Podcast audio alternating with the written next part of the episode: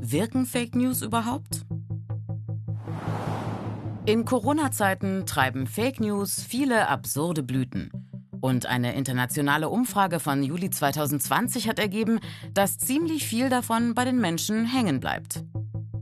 26 Prozent, also gut ein Viertel der deutschen Befragten zwischen 18 und 65 Jahren, glauben, das Coronavirus sei in einem chinesischen Labor gezüchtet worden. In den USA sind es sogar 44 Prozent und in Indien 79 Prozent der Befragten. Sieben Prozent der deutschen Befragten sehen einen Zusammenhang zwischen der Verbreitung des Coronavirus und dem Ausbau des 5G-Netzes. In den USA sind es mehr als doppelt so viele, 15 Prozent. Und in Jordanien sogar 30. Was die Umfrage auch zeigt, 68 Prozent aller Befragten nutzen soziale Medien wie WhatsApp, YouTube oder Facebook, um sich über das Coronavirus und die Pandemie zu informieren. Social Media. Ein ideales Transportmittel für Fake News. Nachrichten können sich viral verbreiten, also rasend schnell viele Menschen erreichen. Wie ein Virus.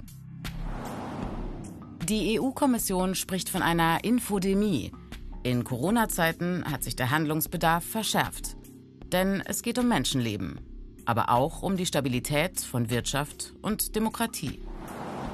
Expertinnen fordern mehr Regulierung und Strafen.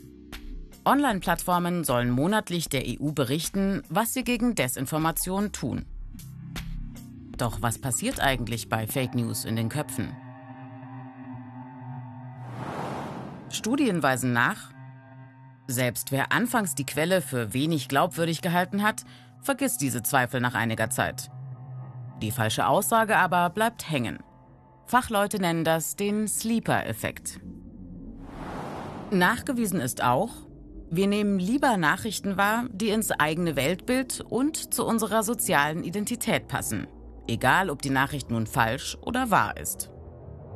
Und wir vertrauen unserem persönlichen Netzwerk, also Freunden, Familienmitgliedern oder auch Promis. In Zeiten von Angst und Verunsicherung wirken Fake News besonders stark.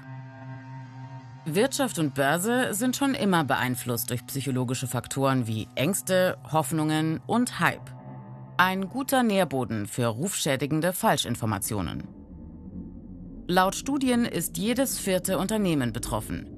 Besonders im Visier der Handel und größere Unternehmen. Die Folgen? Firmen müssen massiv in Fake News Abwehr investieren.